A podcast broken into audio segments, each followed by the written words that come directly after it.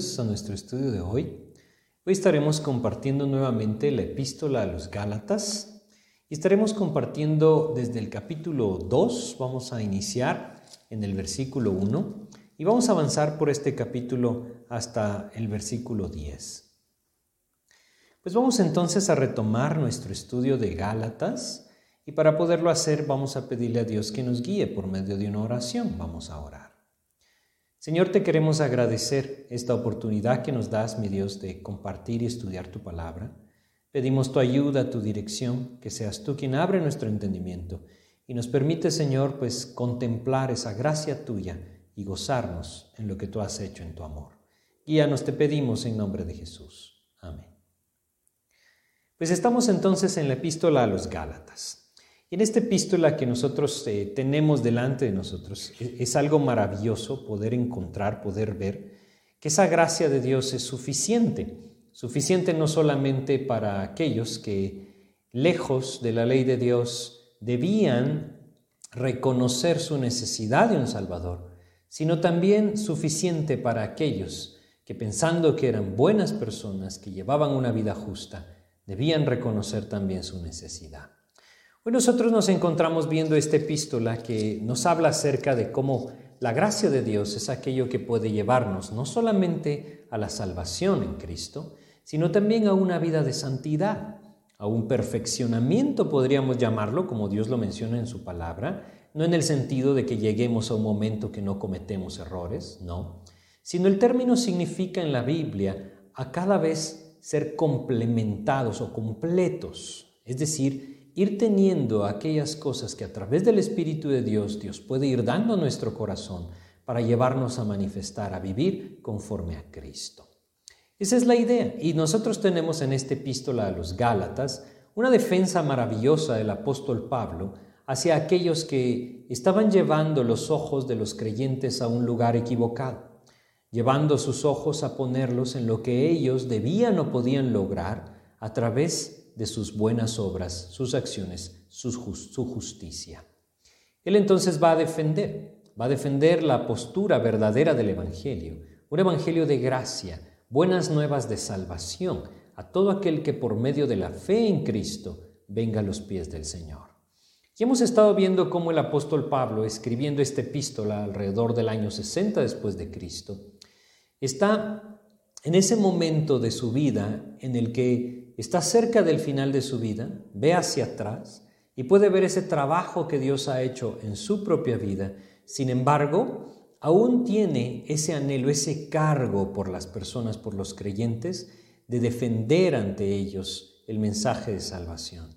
Es un tiempo muy importante en la vida del apóstol porque aquello que Dios le ha permitido vivir, aquello por lo que Dios le ha permitido trabajar, que es la salvación de las almas, por supuesto todo lo hace el Espíritu de Dios, pero todo lo que Él ha llevado el mensaje corre peligro, corre peligro porque el enemigo ha estado invadiendo la mente de muchas personas, de muchos creyentes, llevándoles a pensar que deben volverse al judaísmo. Es muy similar a lo que nosotros vemos en nuestros días cómo la mente de las personas está siendo invadida por las ideas que el enemigo quiere sembrar en ellos y lastimosamente muchos se dejan llevar cambiando el Evangelio del Señor.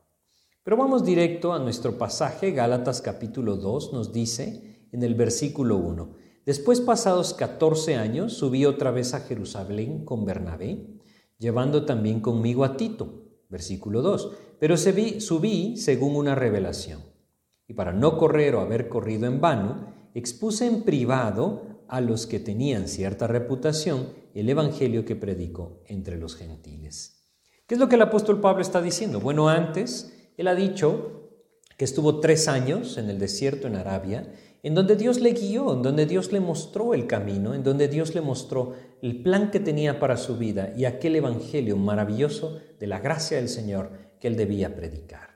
Y durante todo este tiempo, estos 14 años que él ha estado llevando el mensaje, y podemos entender esta referencia al primer viaje misionero del apóstol y todo lo que todo el tiempo que esto conllevó.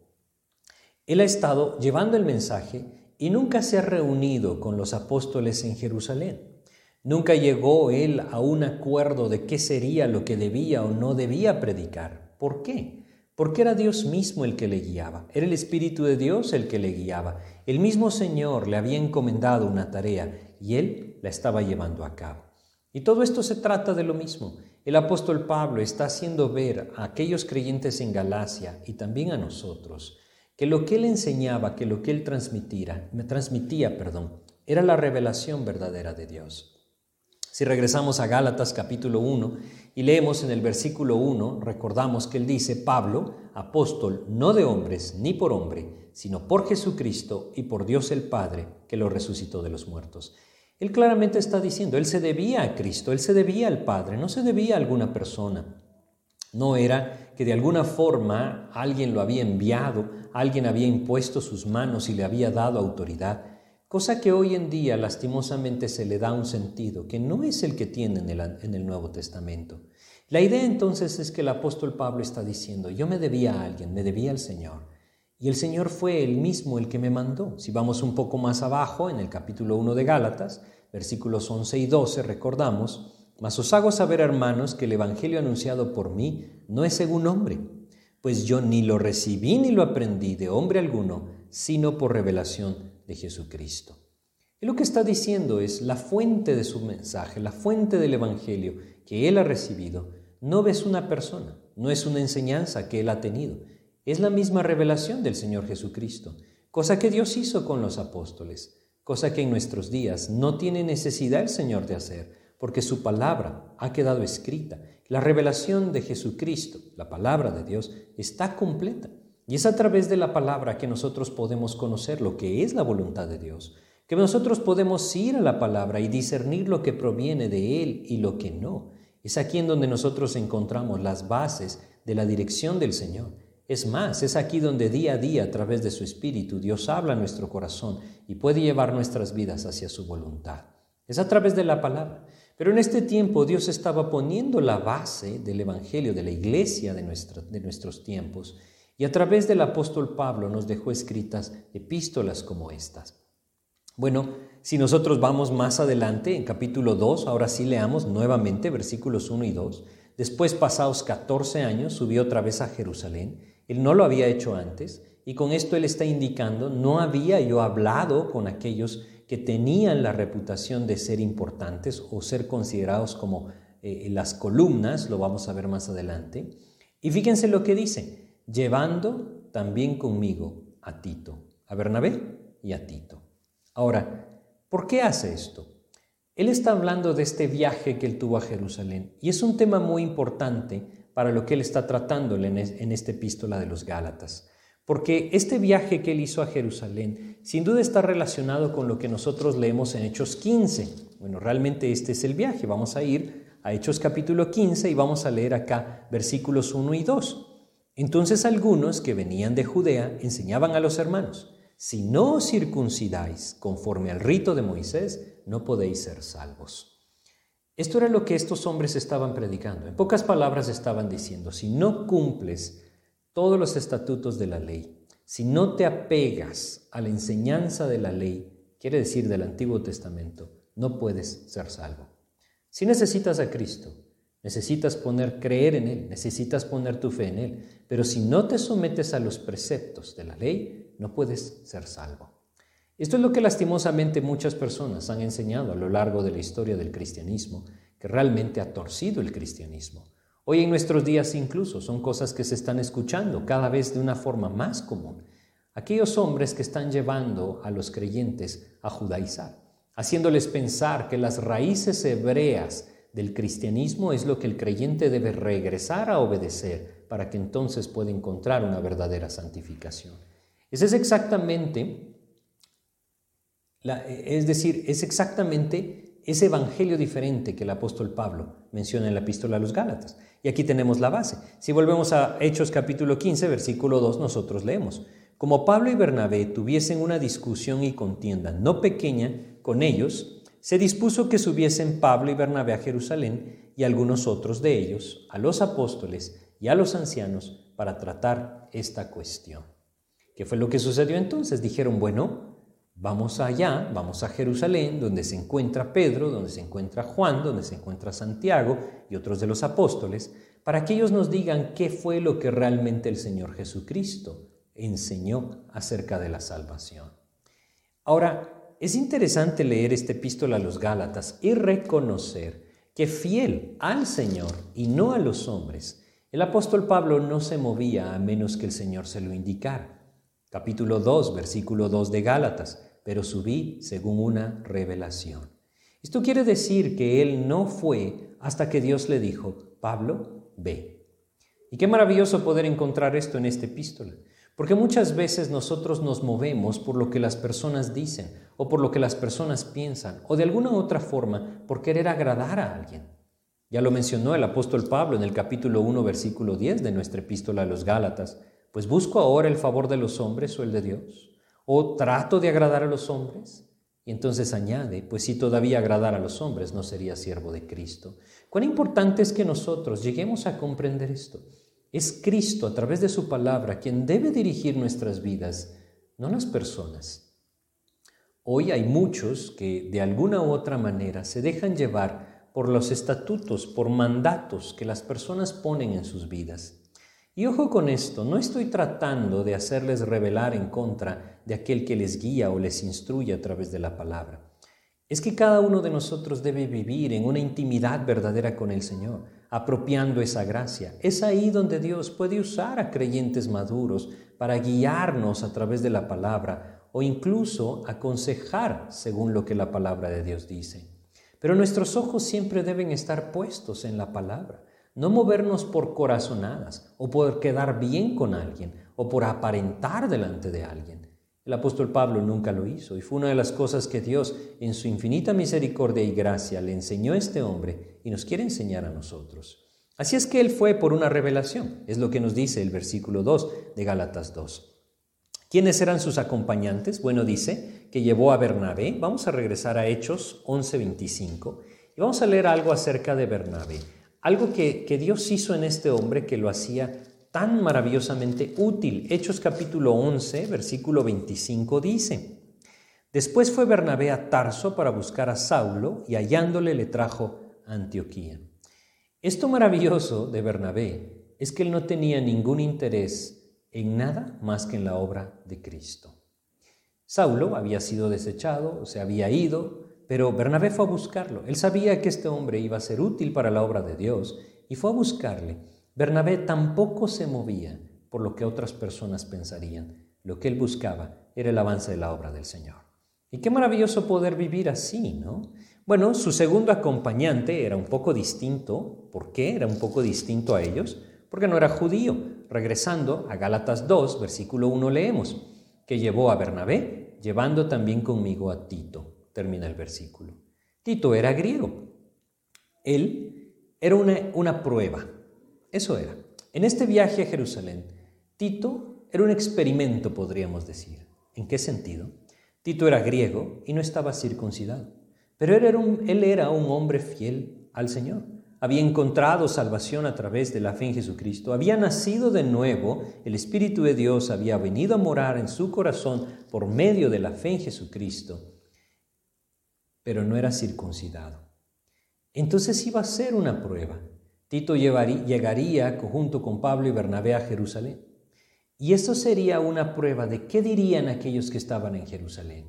¿Obligarían a Tito a circuncidarse? ¿Le dirían, no puedes entrar acá ni tener comunión con nosotros si no estás circuncidado? ¿O extenderían esa gracia maravillosa del Señor y acogerían a Tito como uno de sus hermanos? Qué maravilloso lo que el Señor hizo, porque es una prueba clara, una prueba clara de que es solamente la gracia de Dios la que nos hace un mismo cuerpo.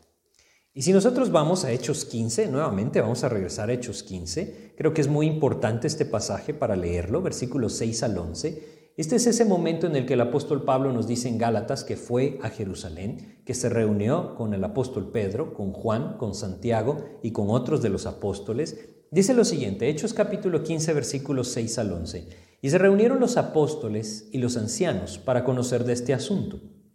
El asunto era el siguiente, ¿es necesario que se cumpla la ley de Moisés o realmente el creyente es salvo por medio de la gracia de Dios.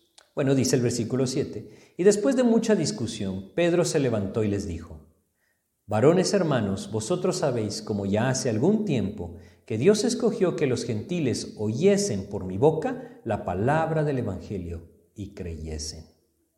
Después de todo lo que se dijo, no sabemos qué se dijo, lo que sí sabemos es que Pedro se levantó y dijo, momento, esto es algo que Dios ya aclaró, esto es algo que no necesita discusión. Y entonces Pedro empieza maravillosamente a relatar lo que Dios mismo le reveló.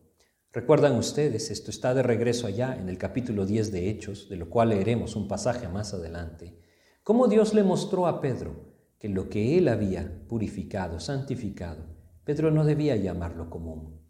Con aquel lienzo que descendió tres veces estando Pedro en la azotea de Simón el curtidor, Dios le aclaró a Pedro que él no debía hacer acepción de personas, porque Dios no lo hacía, que él era el Señor de todos, no solamente los judíos, y que había muerto por todos, no solamente por los judíos. Entendiendo esto, Pedro fue a la casa de Cornelio, y estando en la casa de Cornelio, él vio maravillosamente cómo Dios salvaba a aquellos que por la fe venían a Cristo. Así es que esto es a lo que Pedro se está refiriendo. Hechos capítulo 15, regresamos, versículo 8. Y Dios que conoce los corazones le dio, les dio testimonio, dándoseles el Espíritu Santo lo mismo que a nosotros. Y ninguna diferencia hizo entre nosotros y ellos, atención a lo que dice, purificando por la fe sus corazones. No los purificó por las obras, no les purificó por cumplir un rito religioso, no los purificó por haberse circuncidado, no los purificó por haberse bautizado, los purificó por la fe. La fe en el Señor Jesucristo como su Señor y Salvador, como aquel quien murió en la cruz por sus pecados y a través de ese sacrificio podía limpiarles si tan solo ellos le reconocían como el Señor de sus vidas por la fe. Esto es lo que el apóstol Pedro está diciendo. Y, vamos a leer el versículo 11 antes creemos que por la gracia del Señor Jesús seremos salvos de igual modo que ellos. Qué maravillosa reunión. Esta debió haber sido una reunión en la que el apóstol Pablo empezó a sonreír. Empezó a sonreír porque Dios mismo estaba moviendo todas las circunstancias para dar un golpe sobre la mesa y decir, este es un evangelio de gracia. Debió haber sido algo maravilloso para el apóstol Pablo. Porque después, como leemos en este pasaje, dice versículo 12, entonces toda la multitud cayó y oyeron a Bernabé y a Pablo que contaban cuán grandes señales y maravillas había hecho Dios por medio de ellos entre los gentiles. Sin duda el apóstol se pudo gozar, se pudo gozar de que Tito no fue obligado a circuncidarse, todo lo contrario, pudieron entender claramente que ese era el Evangelio verdadero del Señor Jesucristo, el mismo Evangelio que él había predicado, que él había enseñado, un Evangelio de gracia esto es lo que el apóstol Pablo está recordando cuando dice en Gálatas capítulo 2, si nosotros regresamos, Gálatas capítulo 2, versículo 2, pero subí según una revelación. Y para no correr o haber corrido en vano, expuse en privado a los que tenían cierta reputación el Evangelio que predico entre los gentiles. Y el versículo 3 dice, mas ni a un Tito que estaba conmigo, con todo y ser griego, fue obligado a circuncidarse. Así es que era muy claro no había ningún requisito más que el oír con fe apropiando la gracia de Dios. El versículo 4 de Gálatas 2 nos habla de un peligro que también existe hoy en día dentro de nuestra vida en Cristo, o realmente dentro del cristianismo. Dice Gálatas 2.4, y esto a pesar de los falsos hermanos introducidos escondidas que entraban para espiar nuestra libertad que tenemos en Cristo Jesús, para reducirnos a esclavitud. Bueno, él está diciendo que todo esto a pesar de que habían muchas personas que solamente estaban ahí porque querían ver caer la vida en Cristo. Hoy en día quizá no es tan sencillo reconocer qué personas son aquellas que están en contra del Evangelio de Cristo, pero la palabra de Dios es muy clara. Si nosotros prestamos atención a la palabra de Dios, encontraremos que lastimosamente hay muchos que torciendo el Evangelio realmente están en contra de la palabra de Dios. Él los llama falsos hermanos.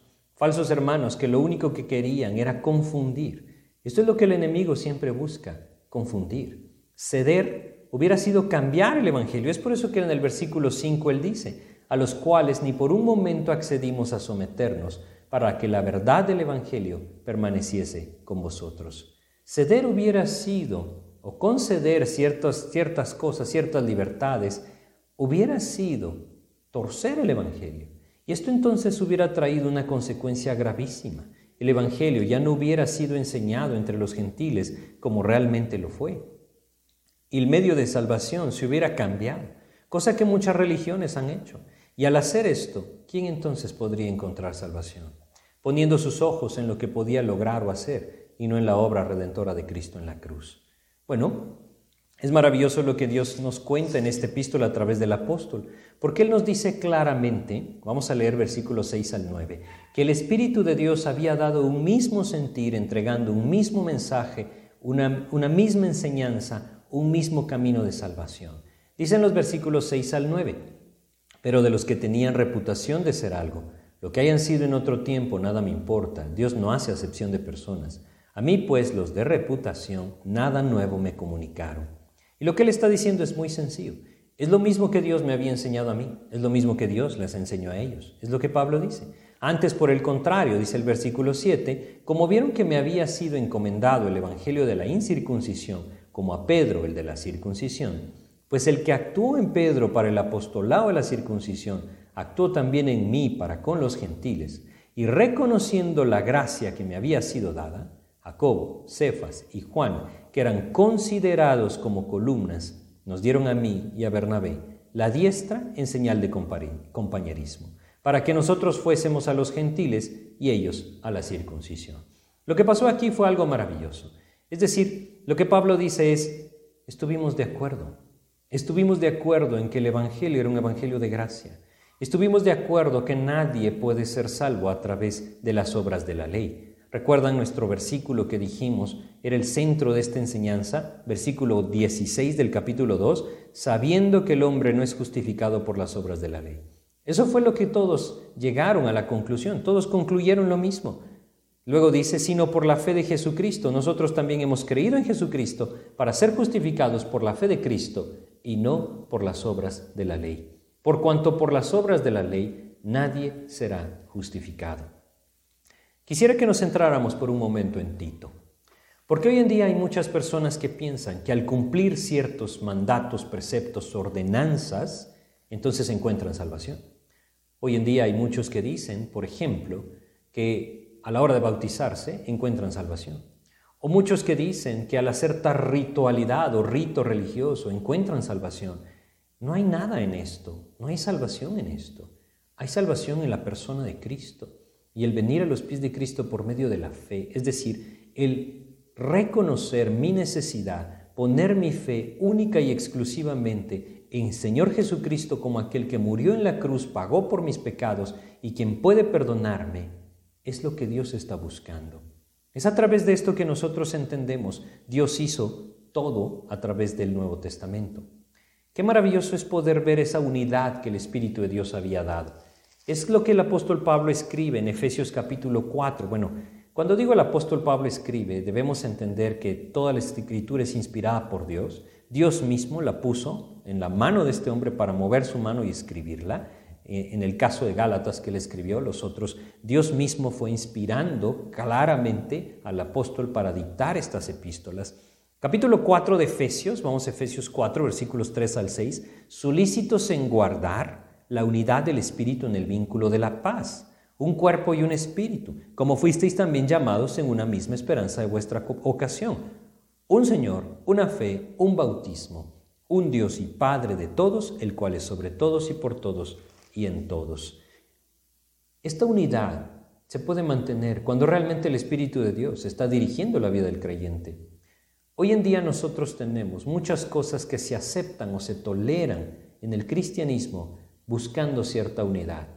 Pero nunca hubiera habido esa unidad del Espíritu si el Evangelio que Pablo hubiera sido, eh, predicaba hubiera sido diferente al Evangelio que Pedro, Santiago y Juan enseñaban. Había unidad porque el Espíritu estaba dirigiendo hacia lo mismo, hacia la revelación verdadera de Dios. Hoy en día la palabra es la revelación completa de Dios, nuestras Biblias. Y el Espíritu de Dios debe guiar a aquellos que están buscando a Cristo hacia la palabra. Va a haber unidad cuando todos estén viviendo realmente en la llenura del Espíritu. Ahí entonces la palabra de Dios significará el mismo camino, señalará hacia el mismo camino y viviremos en unidad. Lo que quiero decirles con esto es que debemos tener mucho cuidado.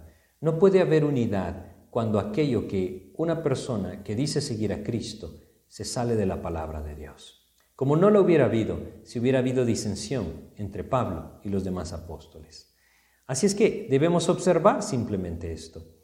Ahora, les decía, pongamos nuestros ojos en Tito. Tito no fue obligado a, a circuncidarse. No era un requisito de salvación, porque no existe ningún requisito de salvación, sino solamente la fe en Jesucristo. Qué maravilloso es poder ver la obra de Cristo, redimiendo a todos. Fíjense, Colosenses capítulo 3, versículo 11, Dios nos dice lo siguiente, en Colosenses 3:11, dice acá, donde no hay griego, está hablando de revestirse del nuevo hombre por medio del nuevo nacimiento, donde no hay griego ni judío, circuncisión ni incircuncisión, bárbaro ni escita, siervo ni libre, sino que Cristo es el todo y en todos. Es la gracia de Dios la que hace de nosotros un cuerpo, es la gracia de Dios la que trae unidad, no cumplir con ciertos ritos religiosos, el mensaje era uno mismo. Quisiera que nos tomáramos el tiempo de leer algunos pasajes. Ya leímos en 1 Corintios capítulo 15 versículos 3 y 4 el Evangelio que el Señor le mostró al apóstol Pablo. Porque primeramente os he enseñado lo que asimismo recibí, que Cristo murió por nuestros pecados, ese es el Evangelio, Cristo murió por nuestros pecados, conforme a las Escrituras, y que fue sepultado y que resucitó al tercer día, conforme a las Escrituras. Ese es el Evangelio. Y lo que nosotros debemos comprender acá es que no podemos cambiar nada del Evangelio. Este es el Evangelio. Y es ahí en donde Dios quiere que nosotros pongamos nuestros ojos. Si vamos un poco más atrás en nuestras Biblias, en Hechos capítulo 2, vamos a leer acá los versículos 31 al 33. Este no es el apóstol Pablo el que habla, es el apóstol Pedro y dice lo siguiente.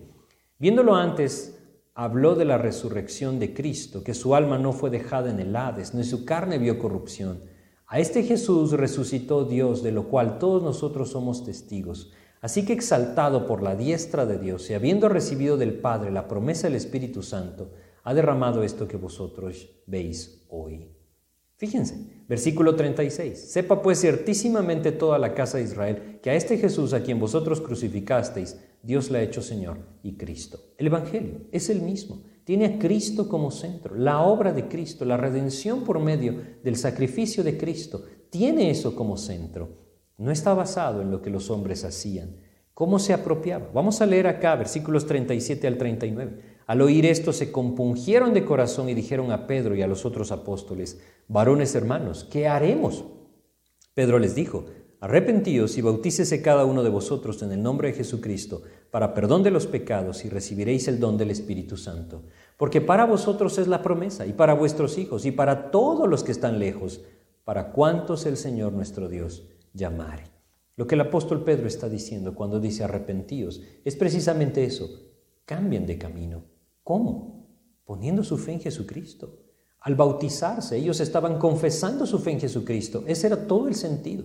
No era el rito lo que salvaba, era la fe en el Señor. El Señor Jesucristo es el que salva y esa salvación se apropia por fe. Si vamos un poco adelante en Hechos capítulo 4 versículos 10 al 12, el mismo apóstol Pedro dice, sea notorio a todos vosotros y a todo el pueblo de Israel que en el nombre de Jesucristo de Nazaret, a quien vosotros crucificasteis y a quien Dios resucitó de los muertos, por él este hombre está en vuestra presencia sano. Todo dirige, todo señala hacia Cristo y su obra redentora. Versículo 11. Este Jesús es la piedra reprobada por vosotros los edificadores, la cual ha venido a ser cabeza del ángulo. Y en ningún otro hay salvación, porque no hay otro nombre bajo el cielo dado a los hombres en que podamos ser salvos. Y podríamos continuar, podríamos continuar viendo cómo el apóstol Pedro enseña todo esto, guiado por el Espíritu de Dios. Si vamos a la epístola de Primera de Pedro, capítulo 1, Versículos 18 y 20 leemos, sabiendo que fuisteis rescatados de vuestra vana manera de vivir, la cual recibisteis de vuestros padres, no con cosas corruptibles como oro o plata, sino con la sangre preciosa de Cristo, como de un cordero sin mancha y sin contaminación. Lo que él dice es, es a través de Cristo y nada más. Y lo leímos en el 15.11 de Hechos, por la fe se apropia. Es el mismo Evangelio.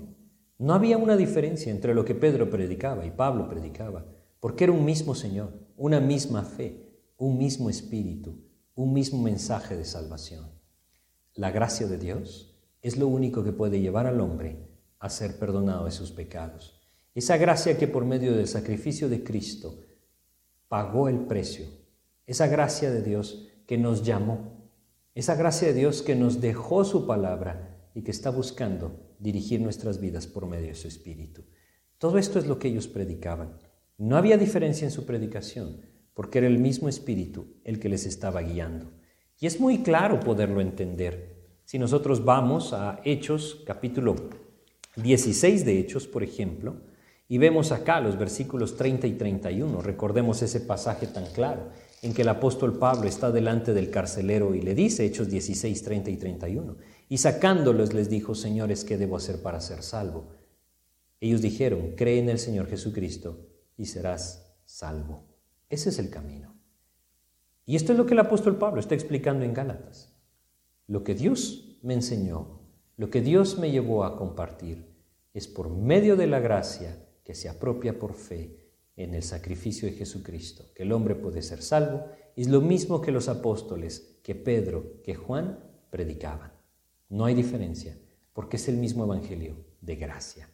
Así es que no tiene sentido que nosotros pongamos nuestros ojos en algo distinto, sino solo en esa obra redentora de nuestro Señor Jesucristo. Nuestra confianza no debe, no puede estar en nada ni nadie más, ni siquiera en nosotros mismos, en nuestra propia bondad, porque somos pecadores y el pecado nos condena, la ley nos condena. No podemos poner nuestra confianza en lo que hacemos o cumplimos de la ley, esto solamente nos condenaría. Nuestra confianza debe estar única y exclusivamente en el Señor Jesucristo, quien subió a esa cruz en mi lugar, en nuestro lugar, para que todo aquel que en Él cree no se pierda, mas tenga vida eterna. Así es que vamos a detenernos acá y vamos a pedirle a Dios que nos guíe en esto que hemos compartido. Señor, te queremos agradecer, mi Dios, la oportunidad que nos das de contemplar tu palabra de esta manera y poder, Señor, comprender que no hay nada en nosotros que pueda llevarnos a la salvación, que todo lo hiciste tú y que lo único que estás buscando es que nosotros por fe recibamos ese don de gracia. Ayúdanos, Señor. Si hay alguien, Padre, hoy que su orgullo le ha detenido pensando que no puede ser así, ayúdale, mi Dios y tráelo a tus pies. Te agradecemos y te pedimos en el nombre de Jesús. Amén, Señor. Muchas gracias por su atención. Que Dios les bendiga.